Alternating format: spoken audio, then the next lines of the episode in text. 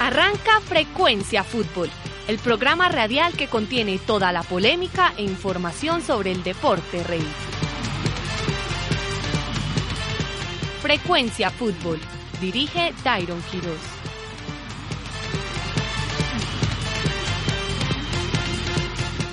Sí, sí, sí, sí, sí, sí. Cuando son las 2 y 2 de la tarde arranca Frecuencia Fútbol por la emisora digital de la Universidad EAFIT. Hoy lunes 13 de febrero en la doceava, me parece, edición ya de Frecuencia Fútbol desde que empezamos eh, hace un semestre exactamente con mucha información, un fin de semana con muchas lesiones, muchas lesiones dramáticas en la Liga Española, en la misma Liga Colombiana y bueno, una semana que arranca excelente porque ya vuelve la UEFA Champions League.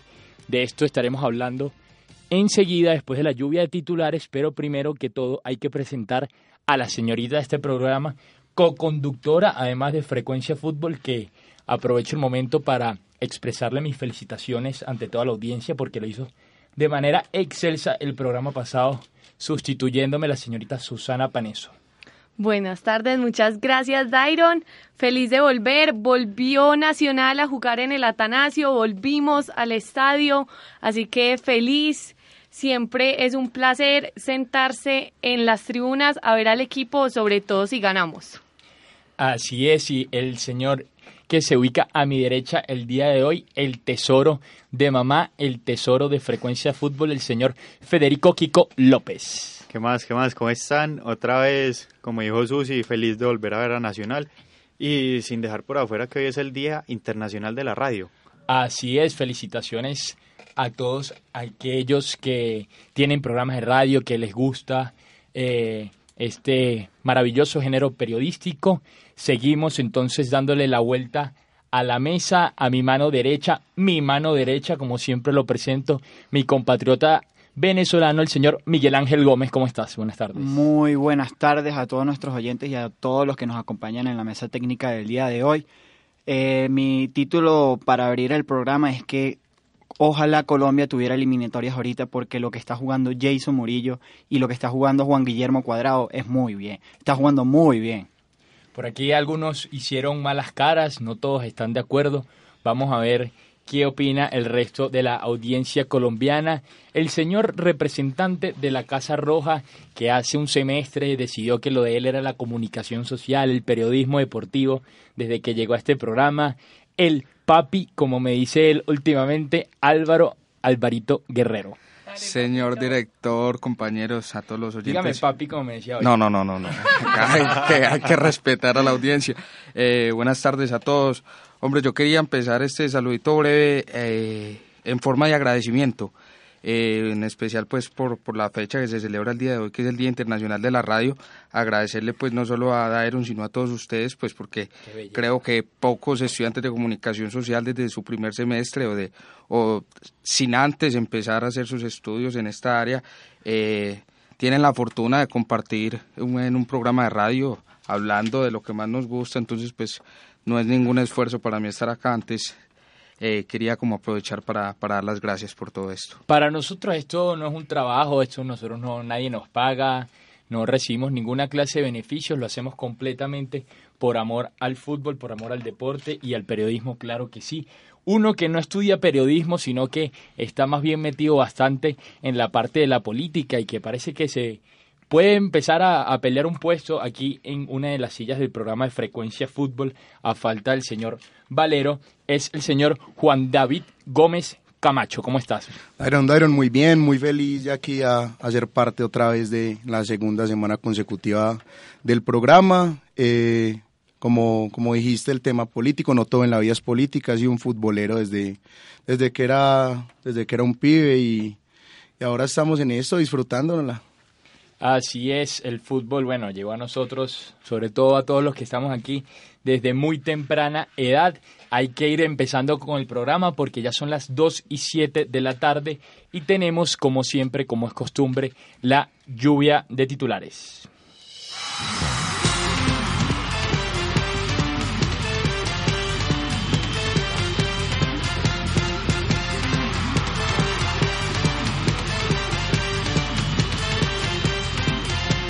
Nacional goleó 3 a 0 a Río Negro Águilas. Un doblete de Dairo Moreno y un gol de Magnelli Torres sellaron la victoria del campeón de América, Atlético Nacional, en el partido ante Río Negro Águilas por la tercera fecha de la Liga Águila.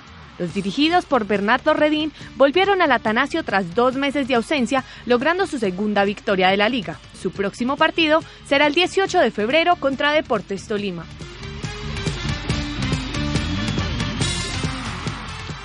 Ni felices ni contentos. Al poderoso se le escaparon tres puntos del bolsillo, luego de que el Atlético Huila le remontara un 0 por 1 a favor de una calurosa ciudad de Neiva. Con doblete de Cristian Changá, los Opitas no solo consiguieron su primera victoria del 2017, también acabaron con el invicto ligero del Rojo Paisa. El 2 por 1 final a favor de los locales deja sin duda con un saber amargo una afición escarlata cada vez más exigente.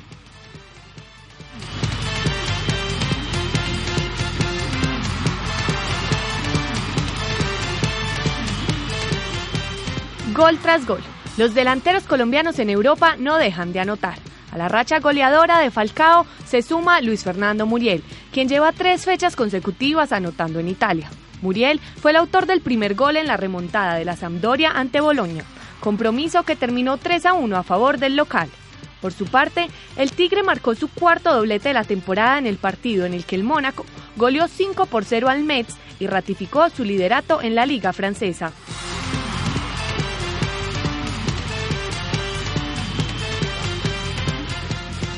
Volvió James, el de Envigado volvió a vestirse de corto luego de pasar 34 días fuera por lesión.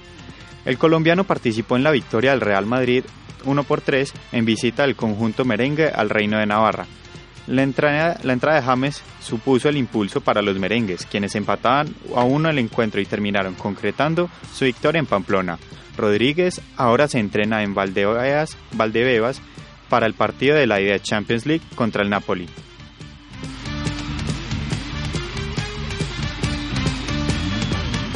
Uruguay campeón del Suramericano Sub-20. La selección charrúa salió campeona del Suramericano Sub-20 disputado en Ecuador al derrotar 1 por 0 al equipo anfitrión el pasado 11 de febrero. Los uruguayos solo cayeron derrotados ante Venezuela por un marcador de 3 por 0.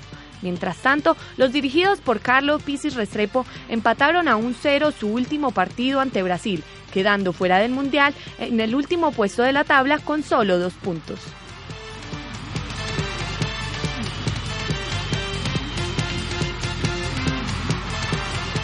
Hasta aquí las noticias en Frecuencia Fútbol.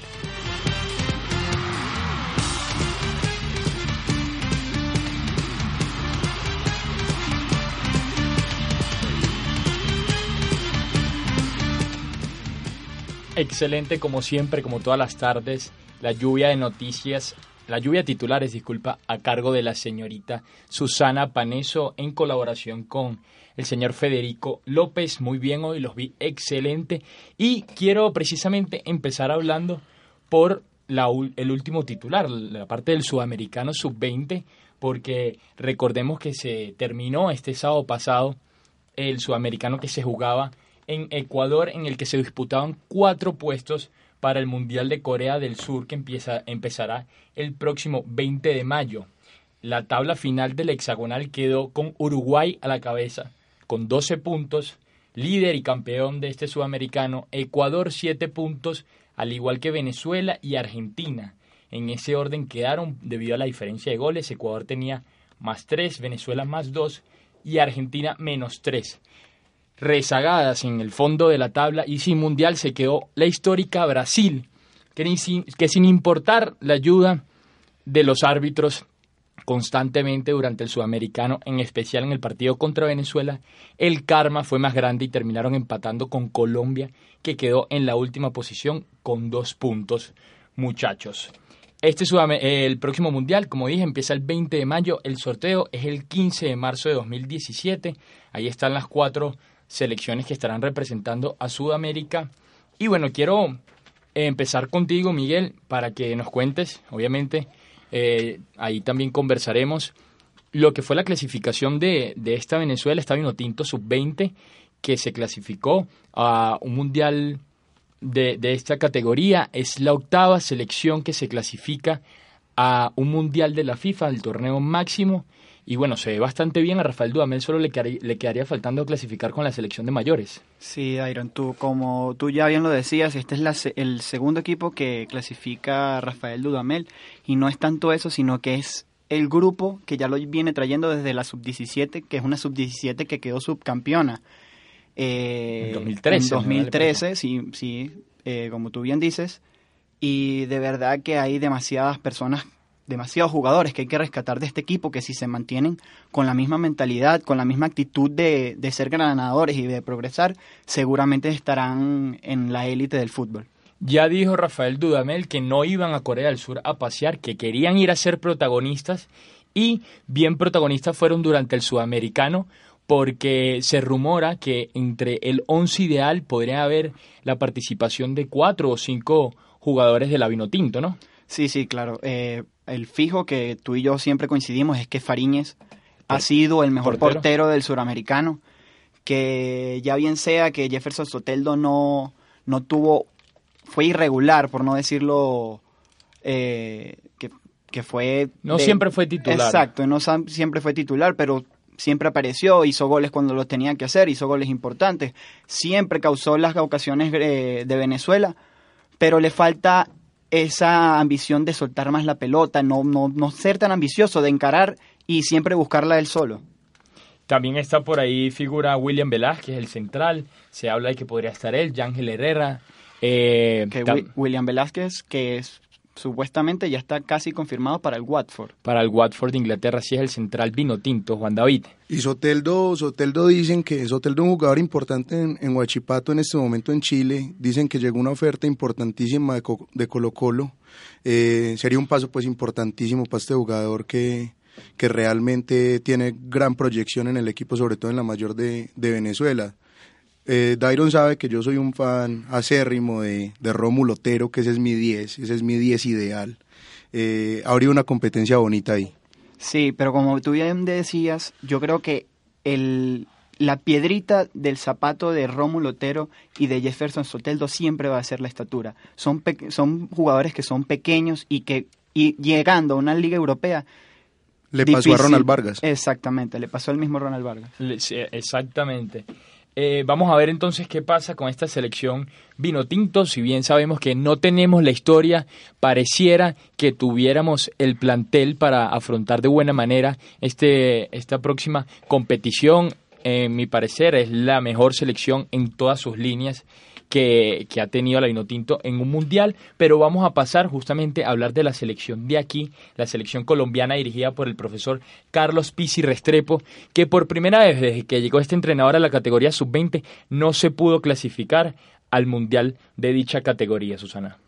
Lamentable y preocupante, más que todo porque el, el resultado en el sudamericano no, no es solo un número, es una proyección a futuro, porque estos muchachos son los que en cinco años o menos van a estar en la selección de mayores y van a tener la responsabilidad de clasificar a una selección Colombia o no, a un mundial, eh, de llevarlo en una Copa América, de poner el nombre del país en alto.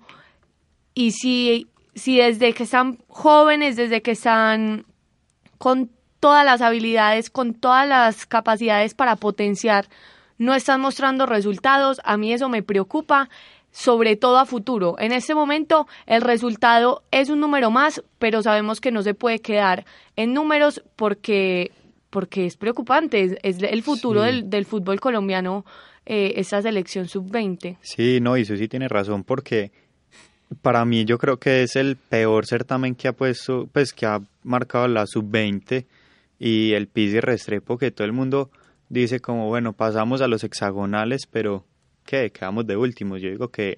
Se quedaron sin mundial, que es lo más importante. Sin el mundial, que era lo que le estaba apostando y le metiendo la ficha, pero no, no hizo nada, solo dos puntos. El señor Carlos Pizzi Restrepo llegó, recordemos que llegó a la selección sub-20 en el 2012. Desde ese momento tuvo la oportunidad, contando este último sudamericano, de participar en tres. En el 2013, que salió campeón para ir al Mundial de Turquía que terminó pasando de primero en el grupo C, pero perdió en las octavas de final contra Corea del Sur. Ya luego en el sudamericano eh, del 2000 15, sub-20 también, obviamente, quedó subcampeón, pasó al Mundial de Nueva Zelanda, quedó de segundo lugar en su grupo C, pero terminó cayendo ante Estados Unidos, Estados Unidos en las octavas de final.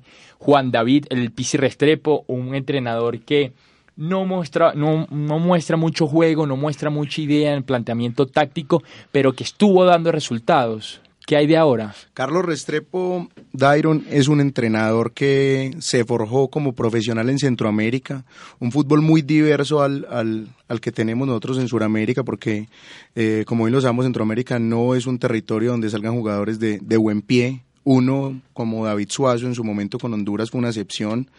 Eh, el Pizzi Restrepo, gracias, gracias a Dios y a la calidad de los futbolistas colombianos eran lo que lo seguían manteniendo allá, pero fue un, los equipos del nunca jugaron bien, siempre fueron desorganizados y lo salvaba una u otra individualidad. Eso lo, lo tenemos que tener Es que muy... como dice bien Juan David, a esta selección no hay que matarla completamente porque eh, hay que rescatar el, el juego que tiene Ever Valencia, que a mí me pareció que es un buen jugador y un, buen- un jugador que hay que rescatar. Lástima lo de Damir, Demir Seter, que era lo que prometía más en la selección sub-20 que Ya sabían de la lesión antes de llevarlo. exactamente, ya sabían de la lesión Ah, y no se cuidaron. No se cuidaron en, en lo absoluto, terminaron jugando contra Brasil con una línea de cinco que Colombia no tiene por qué jugar con una línea de cinco, me parecía absurdo. Tenemos muchos jugadores del ataque, nunca le encontraron la posición al Indio Ramírez, eh, el Cucho Hernández estuvo desaparecido todo el certamen.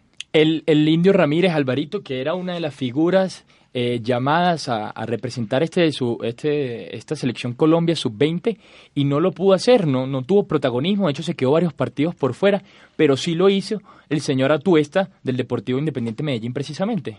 Yo creo que los colombianos nos salvamos porque para el mundial que esta generación va a ir, va a ir todo el mundo.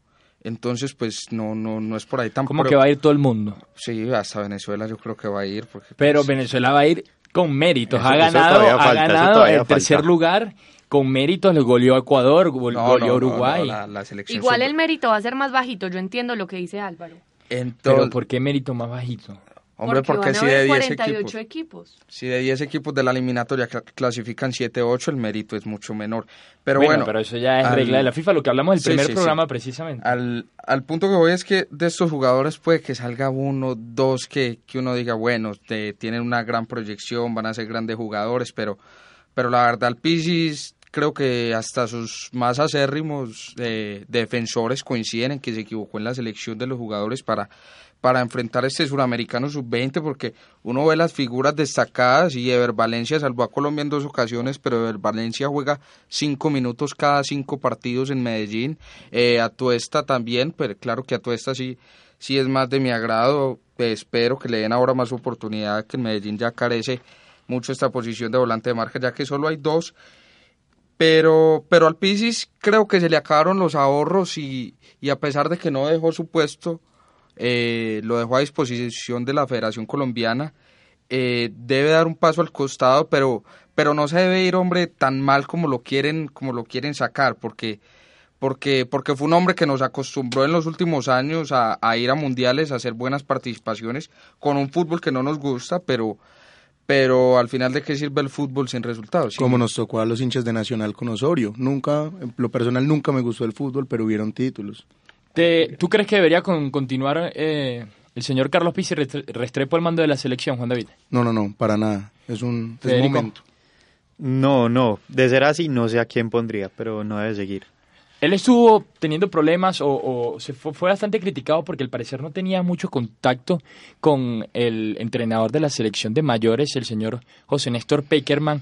Fíjense que de todos los jugadores que él convocó, yo estuve revisando hoy para los diferentes mundiales, fueron pocos los que se ven, o son pocos los que se ven hoy en la selección, y no son jugadores precisamente fundamentales en el funcionamiento. Hablamos de Felipe Aguilar, Juan Fernando Quintero, de vez en cuando, Sebastián Pérez, Miguel Ángel Borja últimamente, y se estaría rescatando ahí la fichita del Pisi, el señor Davison Sánchez, y hablamos de una selección de mayores que necesita renovación con urgencia. No hablemos de Bonilla, por favor. No, No, no, no, Cristian Bonilla lo descarté. No, pero Cristian Bonilla lo hace muy bien para no tener brazos. Pero yo ahí no le caería tan duro al Pisis, hombre, en, en esta situación de no tener cercanía con el profe Peckerman, porque es que el profe Peckerman, ¿con quién tiene cercanía? A las finales del fútbol colombiano no estaba acostumbrado a que el técnico de la selección Colombia mínimamente hacía presencia, Peckerman siempre pues tiene 10.000 asesores, manda uno de los 10.000, eh, siempre manda a Lorenzo, al, al, de, al entrenador delanteros, al Pato Camps, pero, pero entonces ahí Peckerman sí, sí, o sea, yo diría que es más de Peckerman que del Pisis esa, esa falta de relación ahí entre los dos directores técnicos. Bueno, yo sí quiero saber lo que opina el resto de la audiencia, Federico, Susana, a ver si podemos abrir una encuesta en Twitter para saber si creen que debería continuar Carlos El Pisi Restrepo a mando de la selección sub-20. Comenten, voten si se les viene una idea de algún entrenador que, que podría estar al mando de esta selección para el próximo sudamericano. Coméntenos, estamos leyendo sus saludos, estamos pendientes de las redes sociales. Como siempre, vamos a pasar al siguiente tema, Federico. Aquí, aquí antes, sí, antes de pasar de tema, yo quiero decir los clasificados al Mundial pues, de Corea. Total, ok, muy bien. Entonces, ya sabemos que por la Conmebol están pues eh, Argentina, Uruguay, Ecuador y Venezuela, ¿cierto? ¿cierto? En Europa está Francia, Italia, Inglaterra, Portugal y Alemania. Por Oceanía clasificó Nueva Zelanda, por Asia eh, ya se aseguraron su lugar, eh, pues obviamente Corea del Sur, Japón, Arabia Saudita, Irán y Vietnam. Ya faltan los, los de África, pero porque África se disputa del 26 de febrero al 12 de marzo. Muy bien, Federico, muy oportuno. Ahí tu dato. Vamos entonces a pasar a hablar de la Liga Águila de esta manera porque conseguimos un saludo muy importante este fin de semana. Hola, buenas tardes, soy Gastón Pesuti y aprovecho para mandar un gran saludo a Frecuencia Fútbol de la Universidad EAFIT. Un abrazo. Excelente, muy bien la señorita Susana Paneso, que fue enviada especial de Frecuencia Fútbol a un evento en el Centro Comercial El Tesoro, ¿no, Susana? Que estuviste con eh, Gastón Pesuti, Juan Carlos de la Cuesta, otros periodistas importantes también de aquí de Colombia, ¿no? Gastón Pesuti, que ha sido mi ídolo desde que tengo siete años, casi me muero de la emoción cuando lo vi, pero sí, estuvimos allá también hablando con el presidente Juan Carlos de la Cuesta, hablamos con algunos periodistas, hablamos con Gastón Pesuti y les traeremos más sorpresas en los próximos programas. Los próximos programas. Así Yo es. Para- Yo también fui con Susana, tranquilo. Este, pero tú fuiste por otro programita y de farándula que a mí no me gusta, entonces por eso ni lo menciono por estos lados. Vamos a empezar entonces a hablar de Atlético Nacional y de la Liga Águila, pero primero que todo hay que despachar un tema rapidito, señor Federico, y es el tema Miguel Ángel Borja, que finalmente fue fichado al Palmeiras de Brasil y se queda pues definitivamente el conjunto verdolaga sin su, sin su goleador principal del semestre pasado. Sí, exacto. Como pues ya se sabe, vendieron a Gabriel Jesús al City, Así si no es. estoy mal, por, por 30 millones de euros o dólares. Eh, No tengo el pero dato. igual el Palmeiras se reforzó muy bien porque llega el Lobo Guerra, llega pues Miguel Ángel Borja y está Jerry Mina, que es uno de los mejores centrales, si no estoy mal, de la Liga de Brasil. Miguel, eh, yo estuve discutiendo pues esto con, con algunos compañeros desde la banca el viernes pasado y decíamos que Miguel Ángel Borja llegó al Atlético Nacional cuando ya estaba casi completamente bañado de gloria. Simplemente le tocó afrontar la última fase de la Copa Libertadores y de la Liga Águila, donde por supuesto que fue fundamental porque metió goles importantísimos para que el equipo verdolaga terminara sacando el título, pero no le tocó comerse las verdes, como sí le tocó a Sebastián Pérez en su momento en la época Osorio, al Lobo Guerra, al mismo Alexis Enrique, Alex Mejía, le tocó sacar al equipo desde abajo, le tocó perder una sudamericana contra River Plate, finalmente se consagraron campeones, pero les tocó difícil, les tocó difícil consagrarse el equipo, Borja llegó, se bañó de gloria y por la misma se fue. No, claro, obviamente, pero son cosas que se le van de la mano a, Miguel Ángel Borja. Eso no le quita el mérito de ser un gran delantero y de eh, hacer los goles que hizo en las ocasiones oportunas. Eh, sí, como bien dijiste, hay que, hay que chuparse las verdes, pero eh, quién sabe si, si el gran Palmeiras con sus grandes fichajes también no cuajan, eh, no terminan cuajando los grandes jugadores que ficharon y se las va a tener que igual chupar, como dices tú. ¿Crees que está bien que, que el Borja se haya ido a, a- al Palmeiras, Juan David? Borja, como ya lo había dicho la semana pasada, ya había tenido su oportunidad europea eh, en el Livorno, había tenido una, una oportunidad en Argentina con Olimpo de Bahía Blanca. Eh, después de cumplir estos este ciclo en Atlético Nacional fue muy ganador. Es muy difícil llegar a una semifinal de Libertadores y hacer dos goles en el Morumbí Claro. de entrada, con tres entrenamientos previos con el equipo.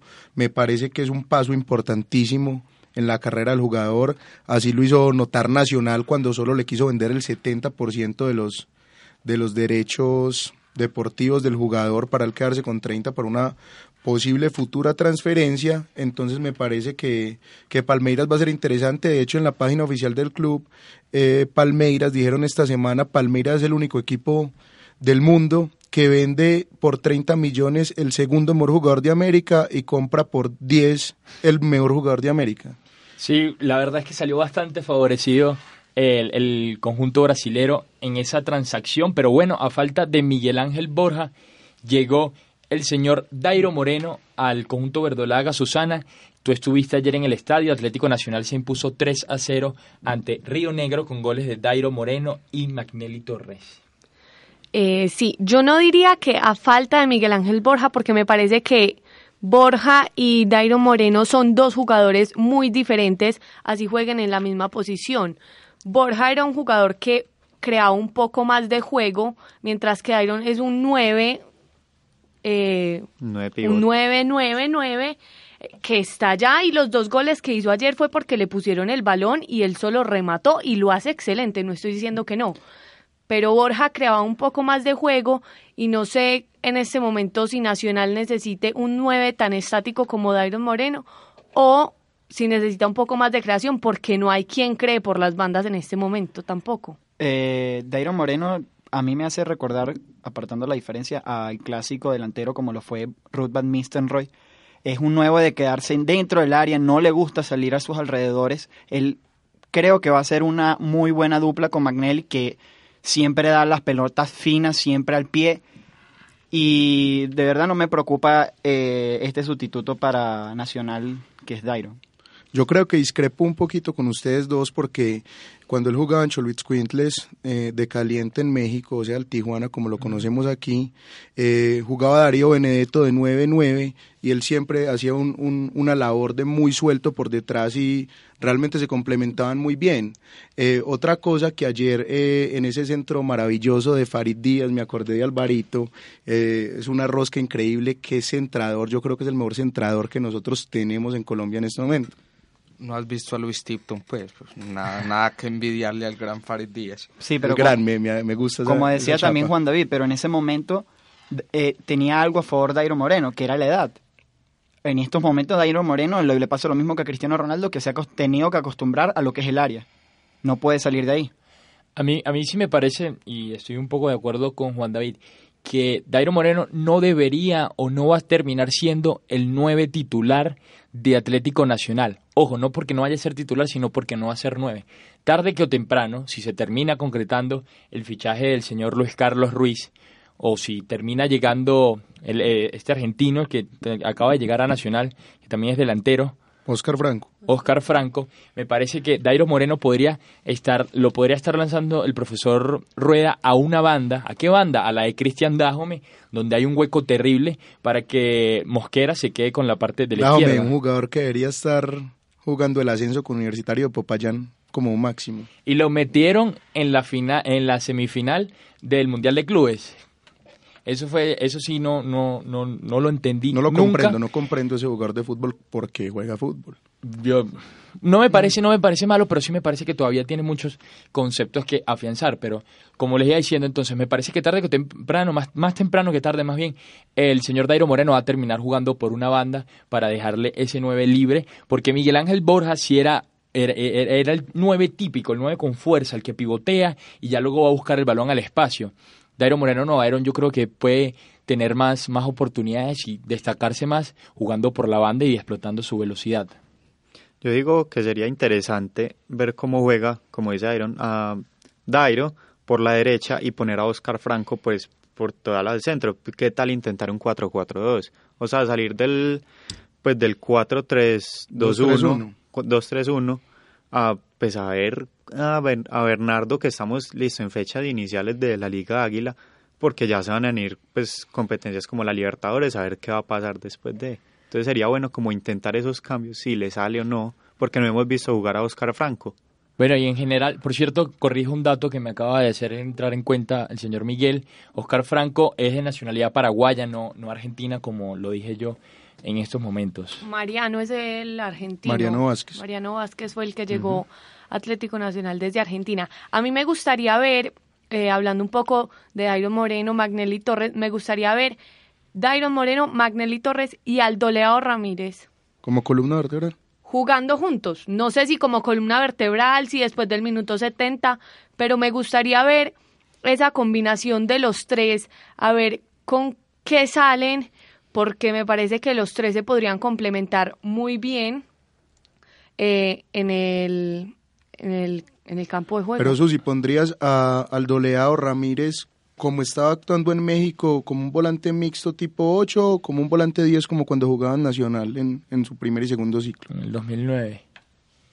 Yo Aldo Leao ya por la edad lo pondría un poquito más hacia atrás, Magnelli y eh, Dairon ya sea por la banda o de nueve Con John Edison Mosquera. con John Edison Mosquera. Me gustaría ver eh, esa triangulación. Yo adaptaría al Indio Ramírez por la izquierda para no poner a John Edison.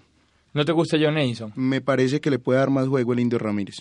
A ver, a joven. Hay, hay que ver cómo vuelve de- del sudamericano. Como, eh, como dijimos anteriormente, no fue, no fue protagonista. Y otro tema aquí que quiero tocar, Álvaro, ¿viste el partido de Atlético Nacional, no? Eh, ¿Cuál de los dos de la semana? El último.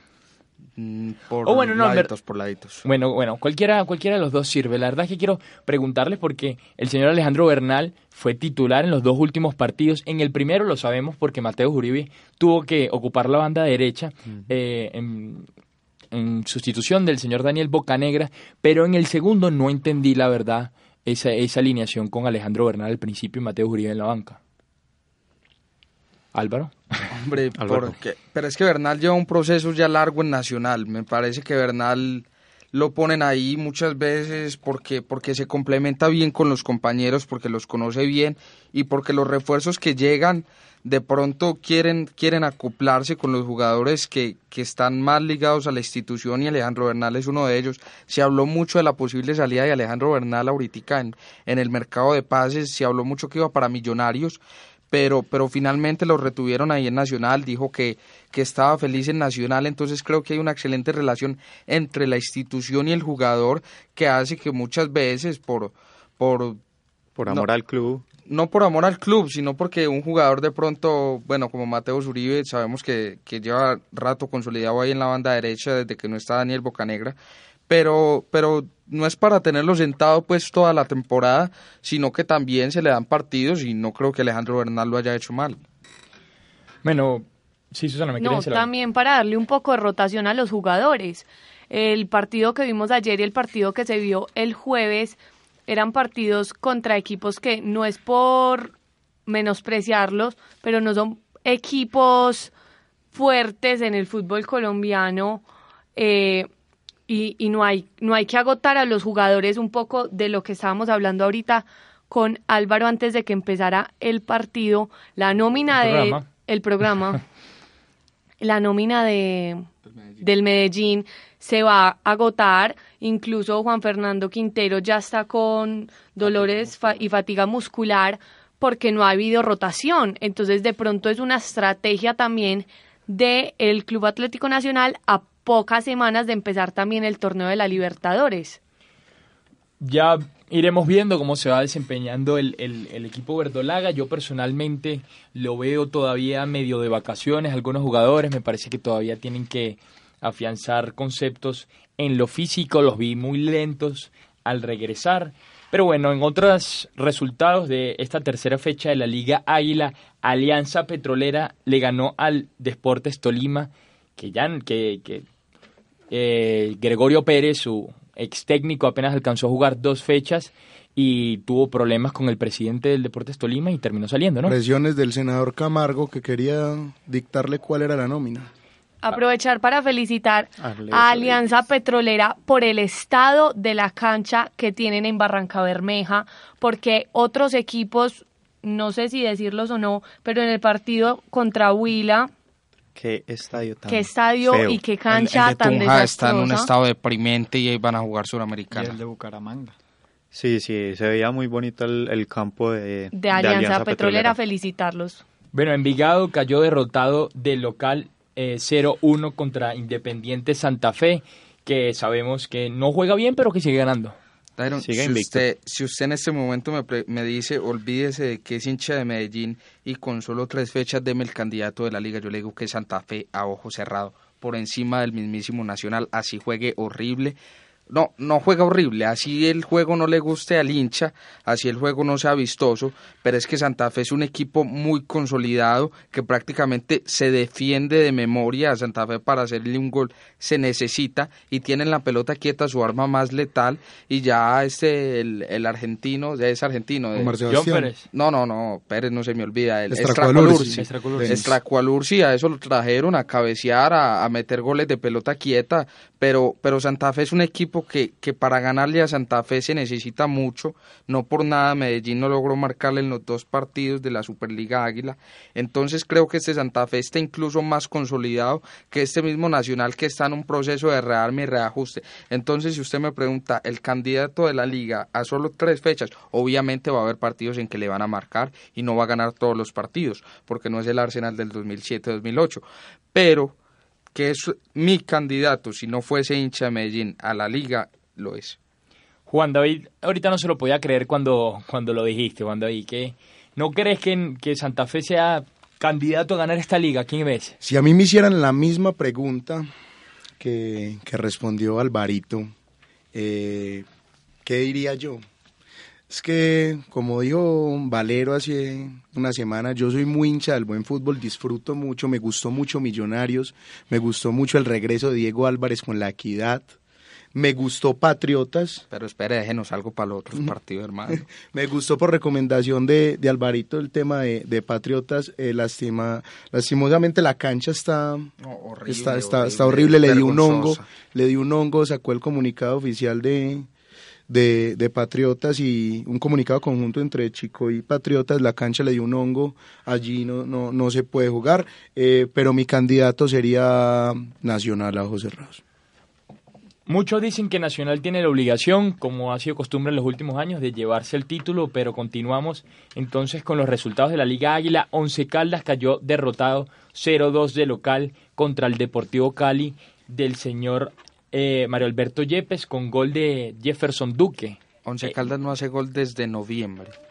O sea, lo de Once Caldas es grave, la gente no está yendo al Grave, estadio. solo. La prensa de Manizales es de las más bravas de este país. Hay gente que dice que la prensa manizalita es más dura que la de Bogotá. Allá los técnicos no duran, llevan tiempo apostándole a los técnicos extranjeros sin nada de nada. Lo de, lo de Once Caldas es, es triste. Yo digo, yo digo que listo es estrés y por otra parte Cali está volviéndose un equipo demasiado agresivo. Le O ganó sea, con tres ocho. expulsados. Le ganó con ocho. Un equipo Me muy parece. temperamental. Y Cali y Millonarios tienen una particularidad y es que como se... Bueno, bueno, Cali sí se reforzó bien, Millonarios se reforzó en cantidad y no están disputando ningún torneo internacional. Tienen la obligación de hacer una muy buena de estar entre participación los en la ocho. liga. De estar entre los ocho. De pelear el título, Millonarios y Cali. Jaguares cayó ante Equidad 2 a 0. Cortuluá versus Patriotas y Tigres versus Pasto quedan para el resto de la semana. Patriota juega hoy. Eh, Cortuluá y Patriotas juegan hoy, Tigres eh, Pasto juega mañana. Millonarios, señor Miguel Ángel Gómez, ganó 3 a 0 al Bucaramanga con gol de Jacobo Cufati en su debut. Sí, nuestro paisano debutó con gol y se le vio algunos destellos de su gran calidad, eh, pero me, pareció raro, le faltó el aire al final del encuentro, no pudo terminar ni siquiera, casi le, le tuvieron que dar la bombona de oxígeno porque no podía jugar. Él jugaba en el Deportivo Cuenca y Cuenca eh, está básicamente a la misma altura, la diferencia deberían ser como 200, 300 metros, que de verdad no creo que hagan diferencia pero sí lo vi lo vi bien lo vi bien ahí juntándose con David Machado y me gustó Eh, ojo eh, para los que no saben eh, Jacobo Cufati eh, jugó en el Deportivo Lara antes de- de saltar al Deportivo en Cuenca donde metió 11 goles en 22 partidos y en el Deportivo Cuenca y en 30 partidos hizo 7 goles Y ha sido selección venezolana. sí marcó Sí, en el último partido contra Bolivia América de Cali se reencontró con la victoria en la primera división. Álvaro Guerrero le ganó 3 a 1 a uno de los favoritos para, este, para esta liga, el equipo del entrenador Alberto Gamero el Junior de Barranquilla. A un Junior que hasta el 1-1 lo vi muy bien, estaba tocando muy bien en los últimos tres cuartos de cancha, hacía jugadas, entendía muy bien Sebastián Hernández con Jonathan Estrada y con los jugadores en punta, que salían, se retrocedían unos metros a, a recibir la pelota, no eran estáticos en el área, pero pues América eh, se, se sobrepuso a la situación con un penalti, hubo dos penaltis en el Dos partido, dos, Cristian pena- Martínez Borja. dos penaltis infantiles, Cristian Martínez Borja le definió bien, pues porque eh, se necesita tener como la cabeza fría para definirle bien dos penaltis a, a Viera, que es un ataja Muy, penaltis. muy buen arquero. Eh, Viera es de los ataja, ataja penaltis junto con Armani que tenemos en la liga colombiana.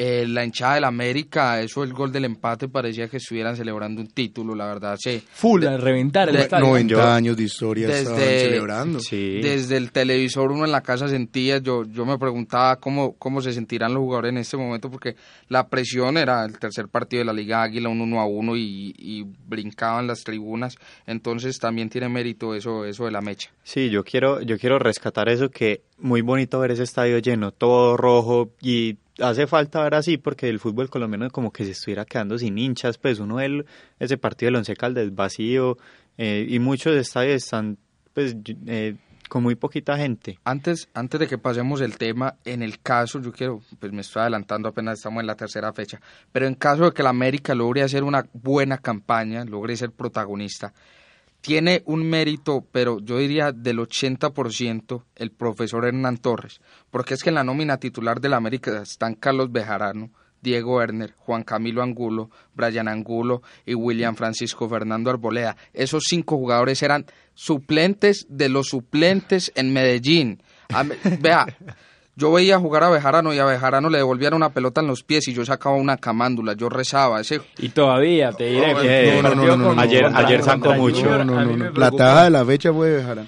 Entonces, donde, donde el profesor Hernán y su cuerpo técnico logren ser protagonistas en una campaña con estos cinco jugadores, los otros seis no sé porque pues, no los he tenido en mi equipo, logren hacer una buena campaña, tiene mucho mérito el haberlos recuperado y haberlos subido de nivel.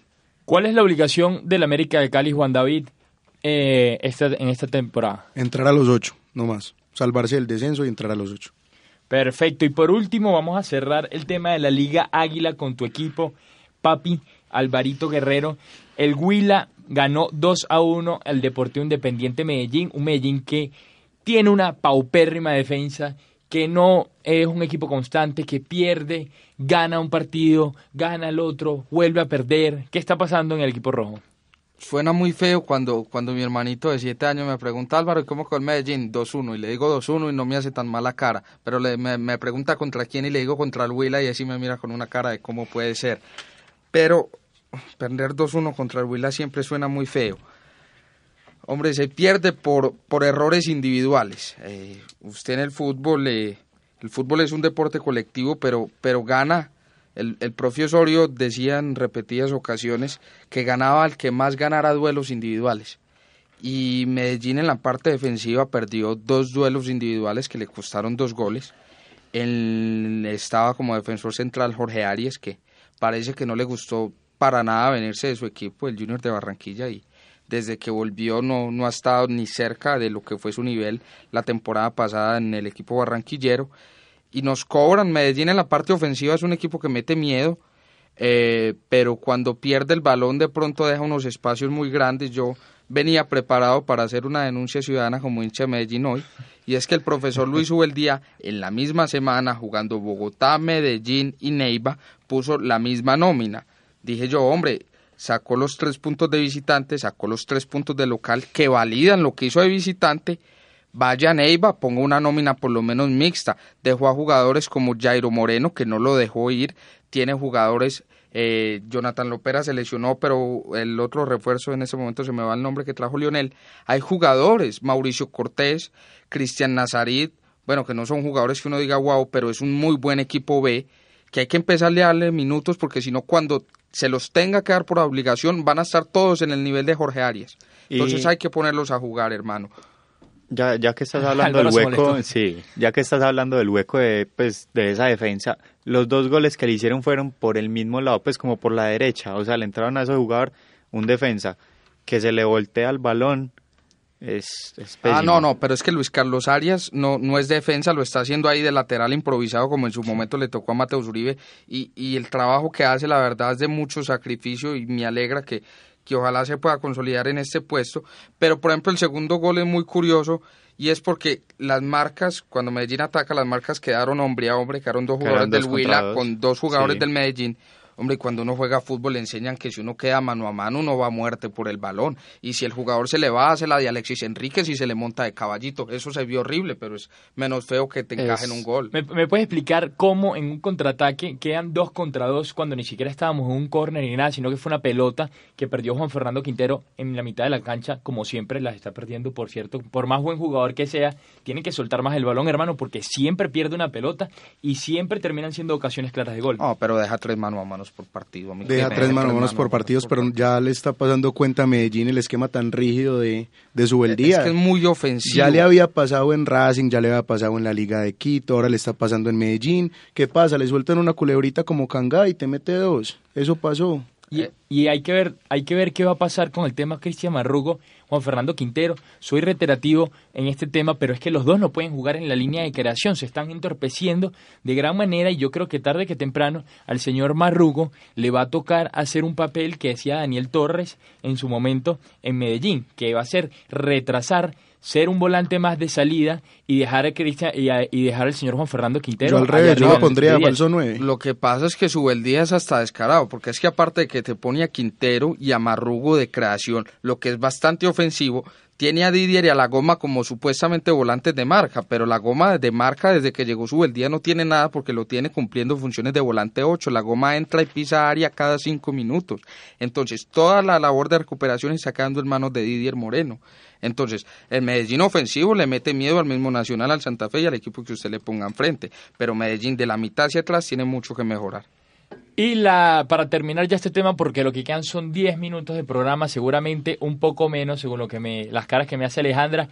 En la primera posición se encuentra Equidad con 7 puntos, le siguen Deportivo Cali, Atlético Nacional, Deportivo Independiente Medellín con 6, Pasto, Patriotas, América y Tigres, estos dos recién ascendidos, con Alianza Petrolera, 4 puntos, también lo, lo mismo que el Huila, que cierra en la posición número 10. Sí, Dairon, y tenemos en el- la posición número 11 a Millonarios, le sigue Santa Fe, Envigado, Tolima, Jaguares, Bucaramanga con tres puntos cada uno, Río Negro en el puesto número 17 con dos puntos, Once Caldas trae un punto de un empate, Junior y Cortuluá son los únicos equipos que no han podido ganar un solo partido de lo que va de la Liga Águila.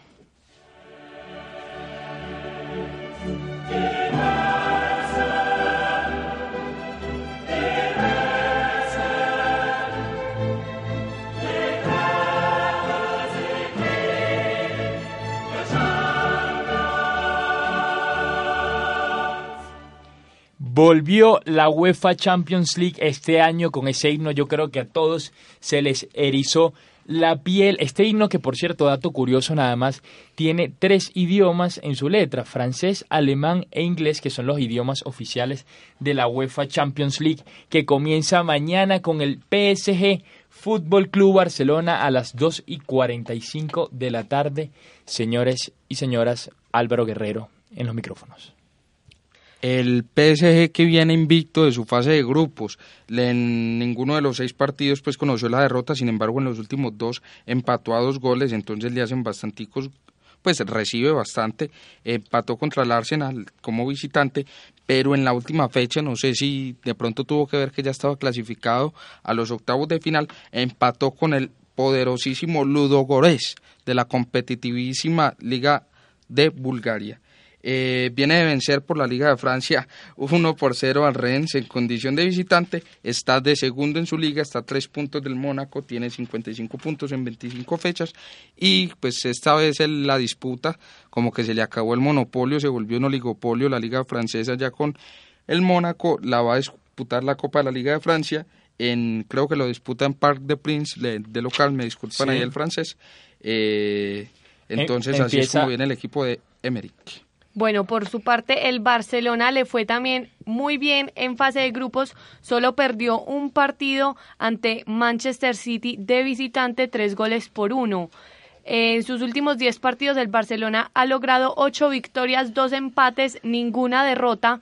Va de segundo en la Liga Santander y tiene un promedio en Champions para esta, este torneo de 3.3 goles por partido. Un poquito de historia entre el PSG y el Barcelona. La última vez que se encontraron fue en abril de 2015 para la Champions, en el cual el primer partido del Barça ganó 2 por 0, ambos goles de Neymar. El segundo partido quedó un 1-3 ganando el Barça con goles de dos de Suárez, uno de Neymar y el gol del PSG fue autogol también por parte del Barcelona, así que ese es el último historial entre el PSG y el Barcelona que se enfrentan mañana a las 2 y 45, hora Colombia. Excelente partido, la verdad, este Juan David, porque recordamos que, como bien lo decía Susana, el PSG y el Barça tienen bastante historia en los últimos años jugando en la Champions League.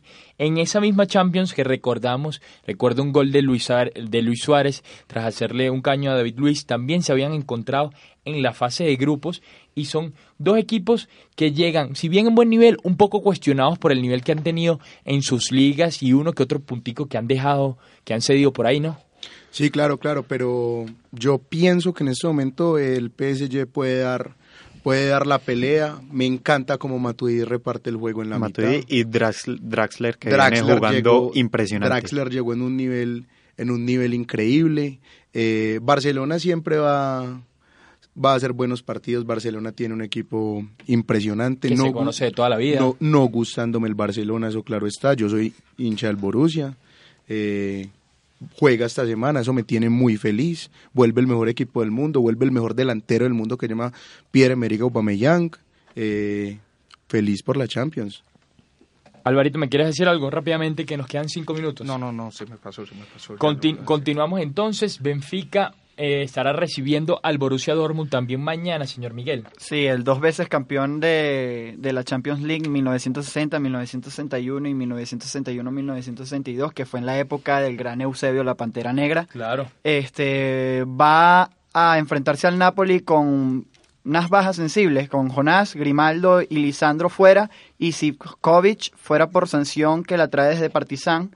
Pero sí, vuelve Salvio, el Toto vuelve nuevamente a las canchas tras varios meses fuera y tengo una posible alineación del Benfica que la han arrojado en las redes, en los medios de, comunicación de Portugal, que son Ederson en el arco, Nelsinho, Luisao Lindelof, Eliseo, Face en el medio campo, André Carrillo, Pizzi, Franco Chervi, el ex, el ex canalla, Mitroglu y Raúl Jiménez. Así es, el miércoles por el otro lado estará jugando Bayern de Múnich contra el Arsenal, uno de los mejores partidos que se presentará esta semana. El Arsenal de Arsène Wenger ya desde hace un buen tiempo eh, se encuentra de tercero en la Premier League con 14 puntos. La única baja para este partido es la de Santi Cazorla. Desde hace un buen rato ya creo que no juega, no juega desde octubre o noviembre, me parece, por una lesión en su tobillo derecho, si mal no estoy. Y el Bayern de Múnich está de primero, como es costumbre, en la Liga Bávara con el señor Carlo Ancelotti el mando. La otra vez le escuché a Tomás Roncero que el fútbol era un deporte de 11 contra 11 donde siempre perdía el Arsenal de Wenger. Eh, el Bayern de Múnich que tuvo una fase de grupos que un poco como extraña porque siempre perdió perdió perdió un partido contra el Rostov en condición de visitante en Rusia y como local en la última fecha solo le pudo ganar 1 a 0 al Atlético de Madrid. Eh, el último partido por la liga lo jugó con eh, fue el clásico bávaro contra el Ingolstadt. Ingolstadt, el, el del goleador paraguayo Darío Lescano eh, con 2 por 0 con goles de Vidal y de Argen Robben. Y está en la en los cuartos de final de la Copa Alemana donde va a enfrentar al Schalke 04 es como el partido más atractivo de la competición. Llega a un buen nivel el equipo de Carleto Ancelotti como usted lo decía líder de su liga. Contra el Arsenal que tiene el mejor volante de la liga inglesa en este momento Granit Xhaka el suizo. Así Xhaka también tiene en gran nivel a Alexis Sánchez. Eh, Theo Walcott también ha sumado unos gran partidos, unos grandes partidos y por último el segundo o primer partido de la fecha, dependiendo del equipo que le guste, Real Madrid enfrenta al poderoso pero menospreciado en UEFA Champions League Napoli de Mauricio Sarri, señor Miguel. Va a estar Maradona en el palco. Sí, bueno, un, un Napoli que se le, se le, se le menosprecia de una manera impresionante cuando están jugando. Increíble, un Mertens Insigne están haciendo lo que le da la gana en la liga italiana, independientemente que no nos guste la liga italiana, porque hay que ser sincero, en ese en esa liga está jugando la Juve y ahorita está empezando Roma a jugar la, no- el Napoli. No, pero ahorita juega la Juve y el Napoli a medias. Eh, bueno, por parte del Real Madrid traen dos bajas. Pero una segundo. Sí. Continúa. Eh, dos bajas importantes, una Bale y otra no menos importante que es Danilo. El técnico trae a eh, supuestamente en las en, la- en los medios de comunicación sociales de España va a salir con la formación de lujo y estaría en duda quién saldría adelante por Bale, que sería en tal caso Lucas Vázquez quien le daría kilómetros para llegar siempre al final de la raya y ofrecer más gol. El segundo es Isco, que tiene más control y- e improvisación de la pelota. Y el señor James Rodríguez no pinta por ahí. No, no creo que James Rodríguez vea minutos en este partido porque es fijo que en partidos importantes salga Cross, Modric y Casemiro en el medio campo. A mí me parece que de esta ya van a salir dos grandes encuentros en los, en los cuales al final se va, a inter- se va a terminar imponiendo por cuestiones de historia y de camiseta. El Real Madrid no se puede quedar afuera de las cuartas de final. Eh, yo hablo con mucho con mi papá que es fiel madridista de toda la vida y siempre ha visto al Madrid y siempre dice que los equipos italianos se le hacen complicado al Madrid Así es. y es por historia. La Juventus en su momento, la Roma en su momento. Hay que ver, el partido llegará y veremos. La Juve sacó de, al Real Madrid de la Champions que ganó el Barcelona en el 2013, Sí, ¿no? exactamente. 2013-2014. Y nos sacó en con un golazo del Piero, creo, si no me equivoco, fue en 2002-2003. Antes de que nos vamos, la jugadora más atractiva de la liga femenina, Nicole Regnier, fractura de tibia, se queda por Señor. fuera unos buenos meses. Se queda mínimo dos meses por fuera, señores. Son las 2 y 59 de la tarde. Nos queremos ir, Susana Paneso, rápidamente. Eh, bueno, nuestra encuesta en Twitter, 90% de los votantes creen que el Pisi Restrepo no debería seguir dirigiendo a la selección sub-20 de fútbol. Muchas gracias y nos vemos dentro de ocho días a las 2 de la tarde. Chao, chao. Chao. Chao. Frecuencia Fútbol, el programa radial que contiene toda la polémica e información sobre el deporte rey. Frecuencia Fútbol, en acústica, la emisora web de la Universidad de Aquí.